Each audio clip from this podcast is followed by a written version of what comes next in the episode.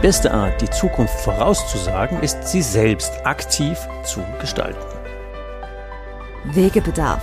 Bank neu denken. Der Podcast für mutige Firmenkundenbankentscheider, die neue Wege gehen wollen und können. Es geht um mehr Nutzen, mehr Lebensqualität und mehr Ertrag für alle.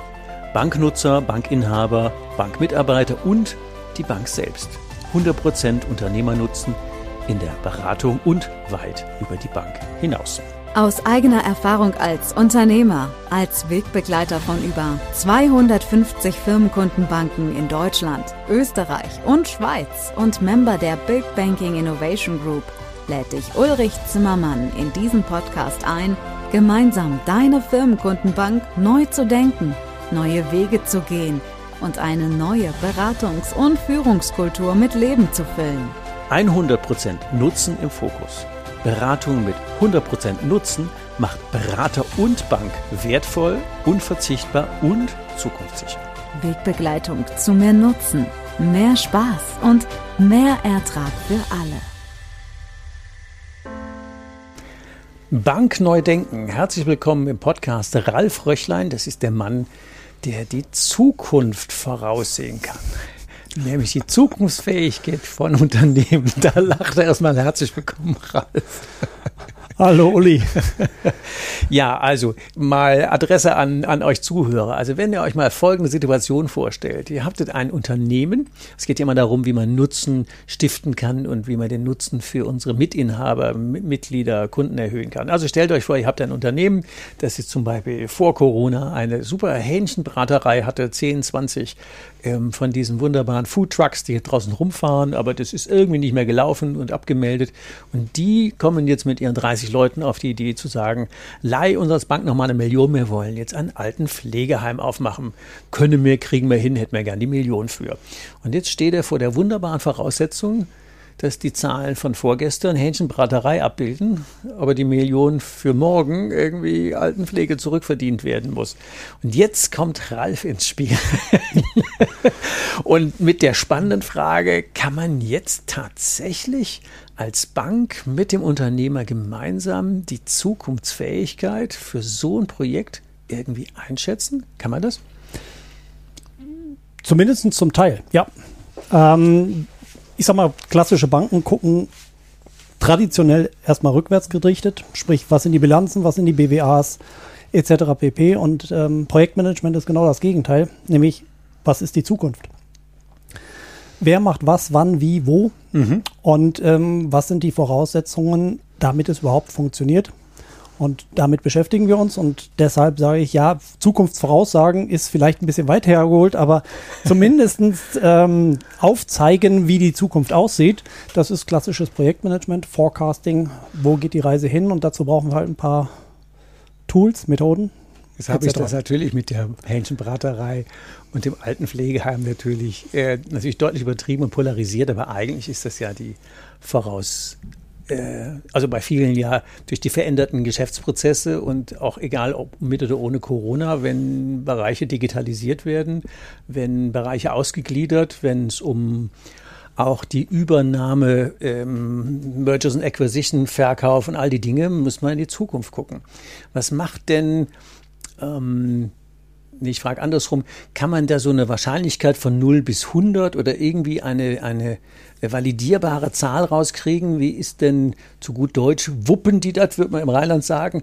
Ist die, die Management-Mannschaft, ist die in der Lage, so komplexe ähm, Herausforderungen ähm, zu beherrschen? Kann man das in irgendeine Kennzahl oder Kennzahlenreihe packen? Was macht man da im Multiprojektmanagement? Also es gibt verschiedene, wie sagt man so schön, Reifegradmodelle, mhm. an denen man es sicherlich festmachen kann, wie gut steht eigentlich eine Firma da.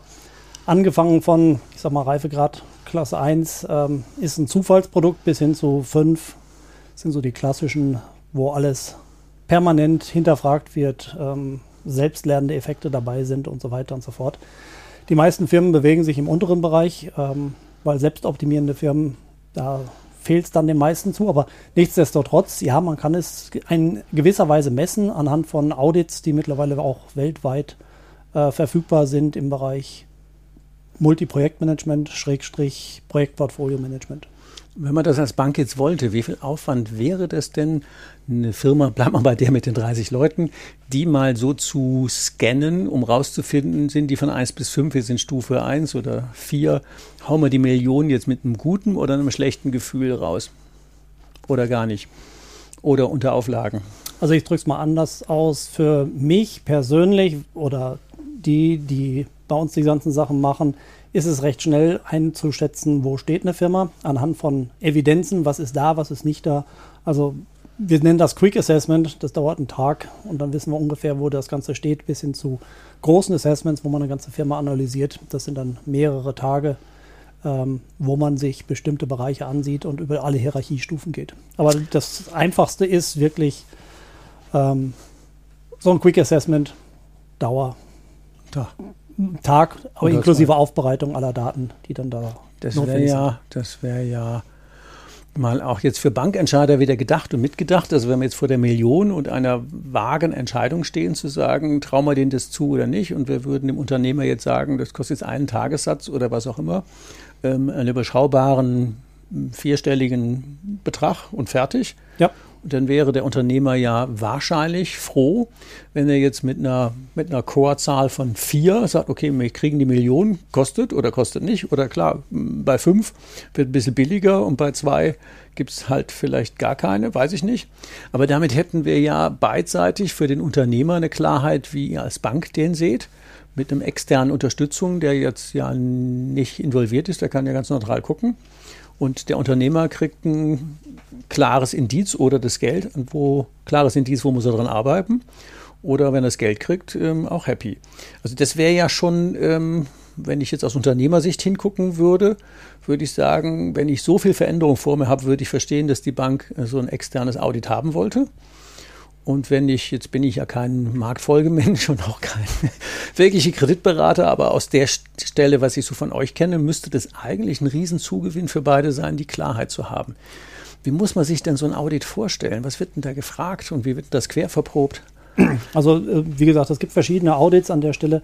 Ähm, aber grundsätzlich, was allen Audits unterliegt, zumindest bei uns, sind verschiedene Bereiche.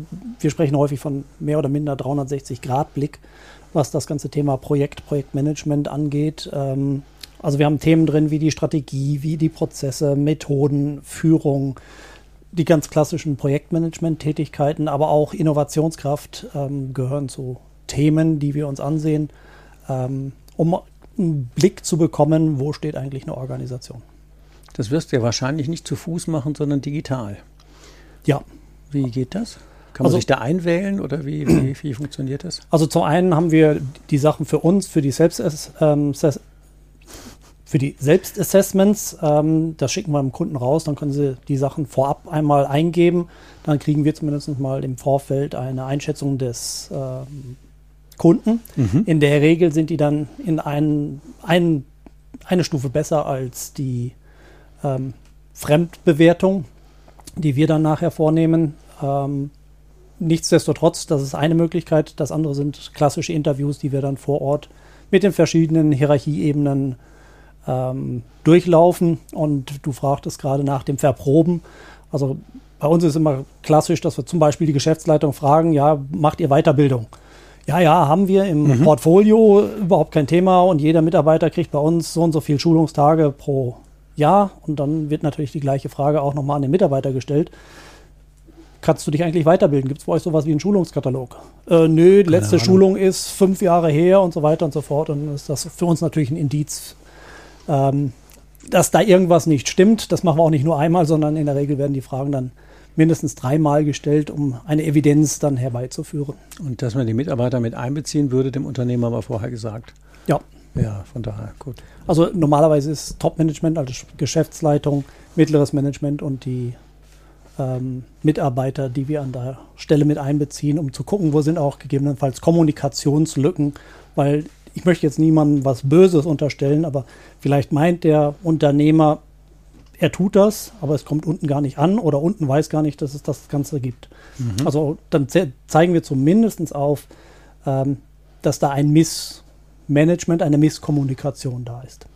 Jetzt haben wir ja mal den Fall Kreditvergabe uns angeguckt. Mhm. Und ich glaube, ähm, es ist angekommen, dass es das Risiko oder andersrum die Einschätzung des Risikos ähm, erleichtert, wenn ja. wir da Klarheit haben.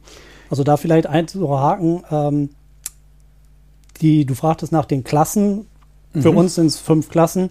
Klasse 1, sagte ich vorhin, ist ähm, reiner Zufall und 5 ist, da läuft alles nach mhm. geregelten Bahnen ab. Ähm, wenn ich bei der Kreditvergabe bin, würde ich natürlich sagen, wenn das ein reines Zufallsprodukt ist, naja, dann weiß ich nicht, ob das nächste Projekt erfolgreich ist oder nicht, im Gegensatz zur Klasse 5, wo ich sage, die Wahrscheinlichkeit, dass da ein gutes Ergebnis bei rauskommt, ist natürlich sehr hoch. Also dementsprechend kann man das schon einschätzen, wie valide sind diese Aussagen des Unternehmens oder wie gut werden sie voraussichtlich auf ähm, das nächste Projekt oder die nächsten Projekte abwickeln können. Wie würden wir das denn mit unserem beider Laienverstand in den Kreditprozess einbinden? Wie würde ich es einbinden? Also ähm, die Banken haben ja in der Regel einen sehr guten Rückblick. Also was ist in der Vergangenheit gelaufen? Mhm, sind hoffentlich auch sehr gut mit dem Unternehmer ähm, vernetzt und wissen, was der tut. In dem Moment, wo es halt größere Vergaben wären, aus meiner Sicht, sei es Projektvorhaben ähm, oder äh, Erweiterungen von Wachstumsfinanzierung und so, ja. Mhm. All solche Themen, genau. Dass man dann sagt, okay. Ab einer Million, ab einer halben Million, ab irgendwas, könnte man das einfach im Kreditprozess vor, genau. ähm, vorgeben, einbauen oder optieren und sagen, ähm, wir können die klassische Prüfung machen, wie auch immer die ausgeht, oder wir können die ähm, intensiver auditieren und gucken, für ein paar Euro haben wir beide mehr Sicherheit und möglicherweise auch weniger erkanntes Risiko. Und das zahlt sich dann für beide natürlich auch in der Risikobepreisung aus. Genau. Jetzt haben wir über Kreditvergabe und wir haben über Risiko gesprochen.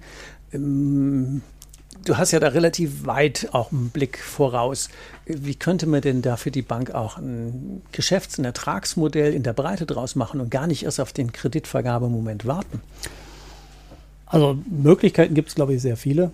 Ähm, angefangen von verschiedenen Kontomodellen für Unternehmer, wo man hingeht und sagt, ich sag was, Gold, Silber, Bronze Modelle, ähm, wo solche Audits regelmäßig vorkommen, nicht nur bezogen auf das Thema Projekt- oder Multiprojektmanagement, sondern gegebenenfalls auch noch Audits Richtung Führung, Management etc. pp., ähm, die dann zum Teil entweder rabattiert angeboten werden, wo ähm, Netzwerke dahinter stehen oder ähm, Seminare angeboten werden oder komplette Audits, Coaching für die Unternehmer und so weiter und so fort. Also da gibt es sicherlich jede Menge Möglichkeiten, um ähm, einen Nutzen für beide Seiten zu haben. Ähm, wichtig ist dabei aber der Mehrwert, dass beide Seiten erkennen, da ist ein Mehrwert. Also wenn wir mal überlegen, ich glaube, so könnte man sich das vorstellen. Ähm, aus Unternehmersicht hingeguckt wäre es ja extrem wertvoll, zwei Dinge zu wissen, nämlich wie schätzt die Bank meine Zukunftsfähigkeit ein? Und Zukunftsfähigkeit wäre dann auch sowas wie Digitalisierungsfähigkeit, das Thema Führung, New Work, ähm, agiles Management, auch in Richtung Generationswechsel, Übergabefähigkeit, lohnt sich das den Laden zu kaufen, zu übergeben, frühzeitig vorzubereiten. Dann kommen wir ja an zwei Grenzen, nämlich äh, wo ist Bank-Know-how und wo ist Experten-Know-how. Und wenn wir ja, wie in den Podcasts äh, in den anderen Bankneudenken empfohlen, äh, ein Expertennetzwerk aufbauen, könnten wir ja ganz gezielt gucken. Bleiben wir mal beim Thema Digitalisierungsfähigkeit. Ähm, ist der Laden in der Lage, Teile oder ganze Geschäftsbereiche zu digitalisieren? Da sind wir als Bank möglicherweise in der Einschätzung überfordert, könnten den Experten positionieren, wenn die Eigeneinschätzung heißt, ich könnte Unterstützung brauchen. Und dann haben wir natürlich wieder ein Ertragsmodell, wo wir sagen, die Experten sind ja froh, wenn die auf dem Silbertablett ähm, die Fälle bekommen. Genau. Und natürlich müssen die Honorar dafür haben. Und wenn der Unternehmer jetzt ein, also aus einem vertrauten Netzwerk, muss ich ja sagen, ähm, dann zuspielt, der hat ja keine Interessenslage, besser oder schlechter einzuwerten, sondern der will den ja besser machen und der Unternehmer will ja besser werden.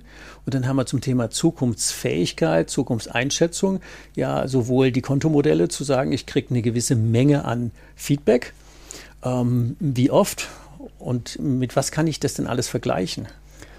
Also da gibt es ja die verschiedensten Möglichkeiten. Ich sage mal, eine Auswertung mit der Allgemeinheit, wenn man in so eine Benchmark-Datenbank reinguckt, ähm, ist nur mäßig interessant. Interessant wird es natürlich dann, wenn ich sage, ich habe keine ja, wenn Ahnung. ich wieder Zahnlabor mit Maschinenbauer vergleiche, bringt man nichts. Genau, also brauche ich schon mal die Branche. Wenn ich jetzt aber sage, naja, ähm, wir sind eine Edelschmiede für Autos, ähm, wir haben 50 Leute, ähm, vergleicht das mit einem Serien-OEM, wie sie Geht auch nicht. Das passt auch nicht, mhm. ähm, weil die ganzen Prozesse unterschiedlich sind, weil das Führungsmannschaft unterschiedlich ist, Kommunikation, alles ist unterschiedlich an der Stelle. Also es macht nur Sinn, wenn wir gleiche Größe haben, wenn wir die gleiche Branche haben, gegebenenfalls die gleiche Region haben und so weiter und so fort. Also die ganzen Sachen, die die Parameter einschränken und wir vergleichbare Mitbewerber am Markt haben, wo stehen die denn eigentlich? Was machen die? Wo geht die Reise hin? Wie schnell holen die gegebenenfalls auf, wenn wir also voraus sind? Oder wie weit sind die eigentlich schon voraus, wenn wir zurückliegen? Das sind alles Fragen, die den Unternehmer ähm, sicherlich interessieren, aber auch die Bank interessieren hinsichtlich Zukunft. Ähm, ist jemand voraus? Naja gut, dann werden wir dem wahrscheinlich bessere Konditionen einräumen können, als wenn jemand sagt, naja, wir liegen hinten sowieso schon hinten dran und müssen erstmal zum Durchschnitt aufholen. Und um überhaupt Marktführerschaft zu erlangen, ist nochmal ein Weg weiter. Also da müsste man dann. Also wären eigentlich auch wieder drei Ansätze, um das mal so wieder versuchen, so zusammenzufassen. Zum einen wäre es wieder das Thema Risikoeinschätzung, weil Stichwort ist der vorne dran oder hinten dran. Bei hinten dran und wir haben einen Haufen Kohle draußen, wäre es ein bisschen schwierig. Ähm, holt er das auch nach, sind die in der Lage dazu? Das Thema ähm, ich sag mal, professionelle Auditierung, Feedback zu geben, so oft wie auch immer, inklusive Coaching-Ansätze vom Expertennetzwerk, wo wir sagen, das könnten wir in diesen Kontomodellen mit einbinden, zu sagen, da hast du wie viele Stunden Coaching im Jahr durch Experten inkludiert. Und äh, natürlich der dritte Punkt, überall da, wo wir das Vertrauen des Unternehmers genießen und es natürlich ähm, bankinterne und verbundinterne Produkte gibt, die sind natürlich dann mit solchen Cross-Selling-Steilvorlagen auch idealst abzusetzen. Wenn wir das mal bundesweit hochskalieren, da würde ja eine riesen Datenbank entstehen. Definitiv, definitiv. Und dann wäre natürlich das Thema Benchmarking innerhalb dieser Datenbank, also bleiben wir bei diesem Zahnlabor-Beispiel.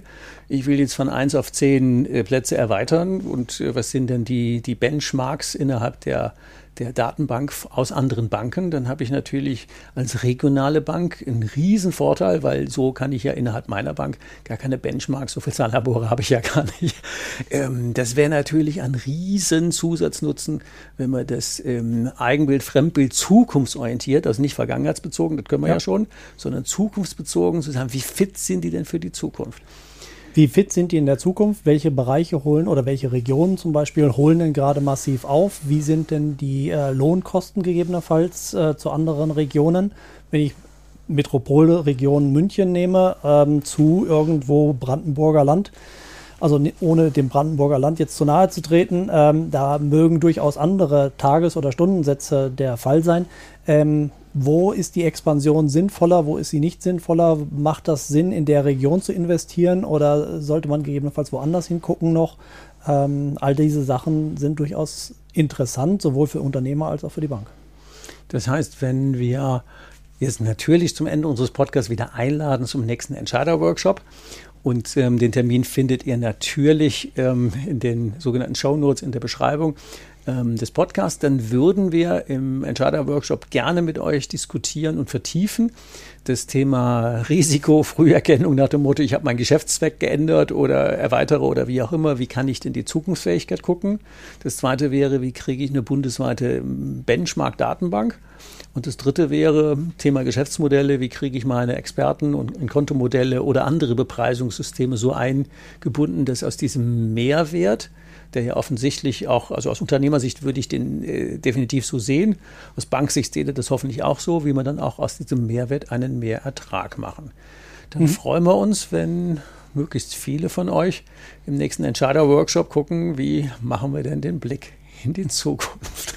Vielleicht anstatt nur den Entscheider-Workshop, ja. es gibt gegebenenfalls auch noch eine andere Möglichkeit, das ähm, bankintern zu machen. Definitiv. Dann kann man natürlich direkt an den ganz konkreten Sachen der Bank ausarbeiten und, wie sagt man so schön, in Medias Res gehen an der Stelle ähm, und gegebenenfalls auch Sachen diskutieren, ähm, die nicht unbedingt die dann, anderen Banken mitbekommen sollten. Dann müssen wir uns gar nicht den Ralf teilen, sondern ihr könnt euch direkt ähm, austauschen vor Ort und ähm, die Dinge gleich ähm, ja, entscheidungsfähig so aufbereiten, heißt der Entscheider-Workshop, der dann bei euch in der Bank stattfinden könnte. Ja, dann freuen wir uns auf eine der beiden Möglichkeiten. Finde ich cool, wenn ihr eine der beiden Varianten annehmt. Ähm, Anmeldung zum Entscheider-Workshop einfach per Mail und Anfrage zum bankindividuellen Workshop natürlich auch einfach. Schickt uns eine Mail, schickt mir eine Mail. Ähm, das kriegen wir dann eingetütet. Also von daher freue ich mich und ähm, weiterhin Bank neu denken. Viel, wie heißt das so schön, mehr Nutzen, mehr Spaß und mehr Ertrag. Bis bald. Tschüss. Ciao. Brauchst du noch mehr Impulse? Noch mehr Wegbegleitung? Willst du deine Firmenkundenbank mutig zu mehr Nutzen, mehr Spaß und mehr Ertrag für alle führen? Zum Stabilitätsanker der Region machen?